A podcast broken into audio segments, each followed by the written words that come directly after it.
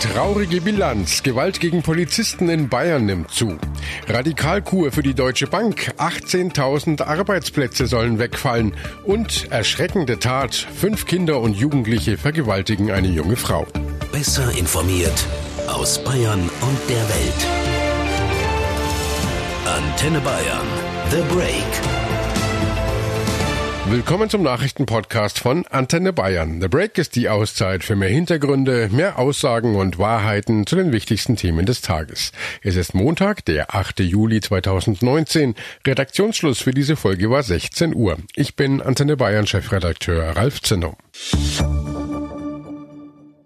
Die Polizei dein Freund und Helfer, doch immer häufiger ist der Freund und Helfer offenbar der vermeintliche Feind. Die Gewalt gegen Polizisten hat in Bayern weiter zugenommen.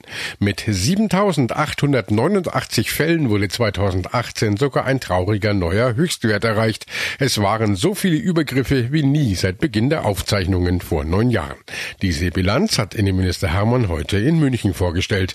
Bayern-Reporter Hans Oberberger, wie sehen denn die Übergriffe aus? Mit welchen Bedrohungen müssen müssen die Beamten da umgehen? Ja, da ist viel Hass und Schikane dabei. Laut Innenminister Hermann werden Polizisten beleidigt, gerempelt und bespuckt. Aber es sind leider auch massivere Angriffe dabei. So gab es im letzten Jahr allein elf versuchte Tötungsdelikte gegen Polizisten. 28 Mal ist auf Beamte in Bayern geschossen worden. Und über 100 Mal hat jemand versucht, mit einem Stock oder auch einem Messer auf einen Beamten einzuschlagen oder einzustechen. Absolut inakzeptabel, sagt auch Hermann. Ich sage insgesamt ganz klar, meine Damen und Herren, jeder Angriff gegen unsere Polizeibeamtinnen und Polizeibeamten ist ein Angriff gegen unsere Gesellschaft und unsere demokratischen Grundwerte. Und das dürfen und werden wir nicht dulden. Wir müssen diejenigen noch besser schützen, die uns schützen. Was sind denn die Gründe für ja diese Zunahme von Gewalt gegen die Polizei? Ja, die Gründe gehen leider ziemlich tief. Ganz offenbar gibt es in den letzten Jahren eine zunehmende Entfremdung zwischen einigen Bürgern und staatlichen Stellen, was dazu führt, dass generell der Respekt vor Amtspersonen in Uniform schwindet. Auch gegen Rettungsdienste gibt es in den letzten Jahren ja zunehmend Übergriffe, selbst von Menschen, denen geholfen wird. Völlig irre eigentlich. Dazu kommen Radikalisierungstendenzen rechts und links und auch das muss man ganz offen ansprechen. Auch Zuwanderer nach Deutschland bringen oft ein anderes Verständnis für Polizei mit, wie auch Innenminister Hermann dargelegt hat. Von den insgesamt 6.563 Tatverdächtigen waren 4.679 Deutsche und 1.884 Nicht-Deutsche. Dabei spielt insbesondere der steigende Anteil an tatverdächtigen Zuwanderern eine Rolle. 2018 wurden insgesamt 807 tatverdächtige Zuwanderer erfasst, die Polizeibeamten verbal oder physisch angegriffen haben.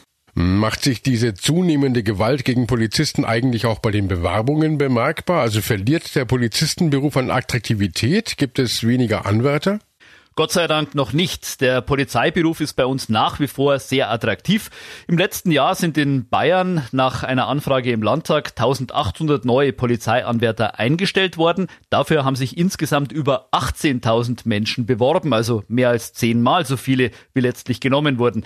Das ist eine sehr positive Entwicklung, denn es hat in anderen Bundesländern durchaus schon Kritik gegeben, dass mangels Bewerber quasi jeder halbwegs geeignete Kandidat eingestellt werden musste, was dann im Einsatz zu möglichen möglichen Problemen führt. Das ist in Bayern so, Gott sei Dank, nicht der Fall. Aber klar, attraktiver macht diese Entwicklung von Gewalt gegen Polizisten den Beruf natürlich nicht. Was sind denn die Konsequenzen dieser zunehmenden Gewalt gegen Polizeibeamte? Also wie will die Polizei solche Übergriffe in Zukunft verhindern? Es wurden ja zum Beispiel auch diese sogenannten Bodycams getestet. Ja, Hermann hat angekündigt, dass man weiter die Ausrüstung der Polizei verbessern will. Da geht es etwa um direkten Schutz, schusssichere Westen zum Beispiel. Gerade erst sind neue Dienstpistolen angeschafft worden und auch diese neuen Bodycams sind da ein Thema, so Hermann. Aufgrund der deutlich erkennbaren Videoüberwachung gibt es offenbar eine höhere Hemmschwelle, Polizeibeamte anzugreifen. Damit trägt die Bodycam objektiv zum Schutz der eingesetzten Polizistinnen und Polizisten bei. Außerdem können sich die Beamtinnen und Beamten auch subjektiv besser geschützt fühlen. Zudem werden die gefertigten Aufzeichnungen auch als Beweismittel in entsprechenden Ermittlungsverfahren eingebracht. Nach dem Motto Bilder sagen mehr als Worte erleichtert die Bodycam ganz erheblich die beweiskräftige Aufklärung und Ahndung von Straftaten. Das bestätigt auch die durchgängig positiven Rückmeldungen der Staatsanwaltschaften und Gerichte. Das allein kann es aber natürlich auch nicht sein. Auch in der Aufklärung muss mehr getan werden und Hermann will auch die Strafen für Angriffe gegen Polizisten verschärfen. Gewalt gegen Beamte ist das eine, Hasskommentare im Netz sind das andere. Gegen sie will der Freistaat nun ebenfalls härter vorgehen. Das hat Justizminister Eisenreich angekündigt. Hans, was ist denn da geplant? Naja, dieses Thema hängt natürlich eng mit den Übergriffen gegen Polizisten zusammen. Auch bei den Hasskommentaren geht es ja um das Missachten von staatlicher Gewalt, Recht und Gesetz. Justizminister Eisenreich hat äh, just heute angekündigt, dass Verfasser solcher Hasskommentare künftig einfacher identifiziert und juristisch verfolgt werden sollen. Zum einen, indem Rundfunkanbieter und Zeitungsverlage, auf deren Internetseiten solche Kommentare ja oft landen, einfacher Strafanzeige wegen beleidigender oder volksverhetzender Kommentare erstatten können. Motto, erst anzeigen, dann löschen. Im Herbst soll dazu ein gemeinsames Pilotprojekt des Justizministeriums, der Staatsanwaltschaft München I und der Bayerischen Landeszentrale für neue Medien starten. Aber auch die derzeit ausgesetzte Speicherung sogenannter Verkehrsdaten soll neu geregelt werden, also etwa die Kennung des Internetanschlusses samt Nutzer und der Standortdaten. Denn eine wirksame Strafverfolgung, die ist nur dann möglich, wenn die Ermittler auch herausfinden können, wer hinter den Hasskommentaren steckt. Wir dürfen in unserer Gesellschaft keinen Nährboden für radikale Ideen Ideen akzeptieren, hat Justizminister Eisenreich erklärt. Fünf Jugendliche, zwei davon erst zwölf Jahre alt, fallen brutal über eine junge Frau her. Der Fall aus Mülheim erschüttert gerade über die Landesgrenzen hinaus. Doch dazu gleich. Zuerst schauen wir auf Deutschlands größtes Bankhaus. Einst erfolgreicher Weltkonzern steckt die Deutsche Bank nun seit Jahren in der Krise. Retten will sie sich mit einer Radikalkur. Die Deutsche Bank streicht in den nächsten drei Jahren weltweit 18.000 Arbeitsplätze, schließt ganze Geschäftsbereiche, baut den Vor Vorstand um und verabschiedet sich von ihren globalen Ansprüchen. Deutsche Bankchef Sewing bei NTV. Das wird über die nächsten drei Jahre passieren. Wir sind uns darüber bewusst, aber wir haben auch keine andere Möglichkeit. Diese Bank muss sich auf ihre Stärken konzentrieren. Das machen wir jetzt und das bedeutet, dass wir Dinge schließen und das heißt auch Mitarbeiter abbauen. Ein Befreiungsschlag, der zumindest bei den Anlegern an der Börse wohlwollend aufgenommen wurde. Nicht zuletzt, weil die Deutsche Bank den Umbau aus eigener Kraft und ohne Kapitalerhöhung schaffen will. Die Aktie des DAX-Konzerns kletterte heute zur Handelsauftakt um vier Prozent auf den höchsten Wert seit zwei Monaten. Ist der Umbau der richtige Weg für Deutschlands größtes Kreditinstitut? Das versuchen wir jetzt zu klären mit Professor Dr. Hans-Peter Burkhoff. Er lehrt Bankwirtschaft an der Universität Hohenheim. Herr Burkhoff, Burkhoff, wie hat sich die Deutsche Bank zuletzt entwickelt? Was lief denn schief? Ja, die Deutsche Bank ist nach der Finanzkrise nicht mehr auf den grünen Zweig gekommen. Die ist eigentlich durch die Finanzkrise erst ganz gut durchgekommen, aber dann kamen die Spätfolgen, kamen hohe Strafzahlungen an, an die USA, weil einige Bankmanager doch Dinge gemacht haben, die nicht wirklich erlaubt waren. Das waren enorme Belastungen. Dann war die Frage, trauen die Kunden der Deutschen Bank noch? Es wurde immer schwerer für sie Geschäfte zu machen. Und deswegen hat man versucht, einen Kulturwandel. Das heißt, man wollte wieder vertrauenswürdig werden, wieder äh, den Kunden den Eindruck vermitteln, dass man langfristiger Partner wäre. Aber auch das ist noch nicht wirklich geglückt. Und deswegen muss man jetzt einen Schritt weitergehen und schauen, dass man die Bank neu aufstellt und so entwickelt, dass sie in Zukunft auch wieder Gewinne macht und stabil am Markt steht. Die Deutsche Bank plant ja nun einen Radikalschlag, einer der Schwerpunkte. Sie will den gesamten Komplex Investmentbanking radikal eindampfen. Was versteht man denn unter Investmentbanking? Im Investmentbanking-Geschäft macht man kapitalmarktbezogene Geschäfte für Kunden, aber auch selber alles, was mit Aktien, mit Anleihen, Emissionen, mit Derivaten zu tun hat, wo man eigentlich nur als Vermittler auftritt, wo man aber trotzdem große Risiken eingehen muss häufig, weil man sehr viel, sehr teures Personal dafür braucht, dass man dann so schnell nicht wieder los wird. Und sehr häufig geht man auch Kreditrisiken ein, weil man dann als Finanzierer doch dazwischen tritt. Die Deutsche Bank hat das Investmentbanking massiv ausgebaut in der Vergangenheit, weil man glaubte, dass man da auf die großen globalen Märkte kommt. Man hat aber auch eine ganz andere Kultur reinbekommen. Leute, die eben nicht daran interessiert sind, langfristig mit Kunden zusammenzuarbeiten, sondern die nur daran interessiert sind, sehr schnell einen Bonus abzusahen und dann schnell weiterzuziehen. Diese Leute will man jetzt teilweise halt wieder loswerden. Apropos loswerden, insgesamt 18.000 Stellen will die Deutsche Bank ja streichen. Das heißt, bis 2022 wird jeder fünfte Arbeitsplatz wegfallen. Das Ganze soll so sozialverträglich wie möglich über die Bühne gehen. Ein Plan, den sogar die Gewerkschaften mittragen. Verdi-Chef Psirske, der selbst im Kontrollgremium sitzt, sagt, es gehe darum, die Bank langfristig zu stabilisieren. Herr Burkhoff, trotzdem mal nachgefragt, wie wird das ablaufen? Wie kann eine Bank 18.000 Stellen abbauen? Das geht schon. Man muss halt einfach überlegen, wen man braucht und wen man nicht braucht. Und gerade im Investmentbanking sind die Mitarbeiter schon immer sehr mobil gewesen. Das heißt, sie haben sehr häufig die Bank gewechselt. Das heißt, da werden nicht Leute entlassen, die dann einfach auf der Straße stehen, sondern die meisten von denen werden halt versuchen müssen, woanders einen Job zu kriegen. Die Chancen dafür sind so schlecht nicht. Also wir reden ja nicht wirklich von Sozialfällen bei den meisten. Es mag Ausnahmen geben, aber bei den meisten, sondern von Leuten, die halt bei der Deutschen Bank keine Zukunft mehr dann haben und dann woanders eine Zukunft suchen müssen. Wird denn der normale Kunde diesen Stellenabbau und den Konzernumbau mitbekommen? Ich glaube nicht, dass der normale Kunde das wirklich mitbekommt. Zum ersten, Bankgeschäft ist ja durch Digitalisierung sowieso in einer Veränderung, die dazu führt, dass man weniger Mitarbeiter braucht. Da sind die deutschen Banken vielleicht noch nicht konsequent genug gewesen. Da muss man noch effizienter werden. Und zum Zweiten, das geht ja hauptsächlich im Investmentbanking weg. Das ist wohl beabsichtigt. Und da hat der normale Kunde eigentlich wenig mit zu tun. Danke, Professor Dr. Hans Burkhoff von der Universität Hohenheim. Es ist ohnehin schon eine scheußliche Tat. Eine junge Frau wird vergewaltigt. Zusätzlich verstörend ist in dem aktuellen Fall in Nordrhein-Westfalen, dass die mutmaßlichen Täter so jung sind. Drei der Verdächtigen sind 14, zwei erst zwölf Jahre alt. Sie wurden kurz nach der Tat festgenommen, sind wegen ihres Alters aber inzwischen wieder auf freiem Fuß.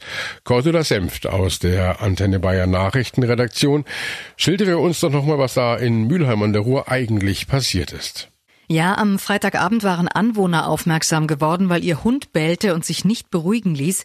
Sie haben dann im Grünen hinter ihrem Garten eine verletzte junge Frau und zwei männliche Personen entdeckt und die Polizei verständigt. Die beiden Jungs flüchteten über einen Radweg. Die Polizei konnte sie und drei weitere dann aber später fassen. Laut Beamten hatten die fünf Jugendlichen die 18-Jährige in ein Gebüsch gezogen und sich an ihr vergangen. Dabei soll massive Gewalt im Spiel gewesen sein. Die junge Frau kam ins Krankenhaus. Einen Bericht der Bildzeitung, wonach die Jugendlichen die Tat auch noch mit ihren Handys gefilmt haben, wollten die Beamten erstmal aber nicht bestätigen. Die mutmaßlichen Täter wurden dann am Samstag verhört, sagte Peter Elke von der Polizei Essen bei NTV erschreckend dabei, dass es sich um zwei Zwölfjährige und drei äh, 14-jährige Jungen handelt. Die Zwölfjährigen haben wir sofort entlassen, weil äh, das sind halt Kinder, die sind den Eltern übergeben worden. Die drei 14-Jährigen sind über Nacht hier bei uns in einer Polizeizelle äh, verblieben und nach Abschluss der Vernehmung den Eltern übergeben worden. Ermittelt wird nun wegen eines schweren Sexualdelikts. Alle Verdächtigen haben die bulgarische Nationalität. Ermittelt werden soll auch, wer der 12- bis 14-Jährigen bei der Tat was gemacht hat. Sie alle durften ja wieder nach Hause gehen. Was heißt das jetzt für die Ermittlungen? Ja, das könnte natürlich zum Problem werden. Das befürchtet auch die Polizei, dass sich die Jugendlichen jetzt absprechen könnten.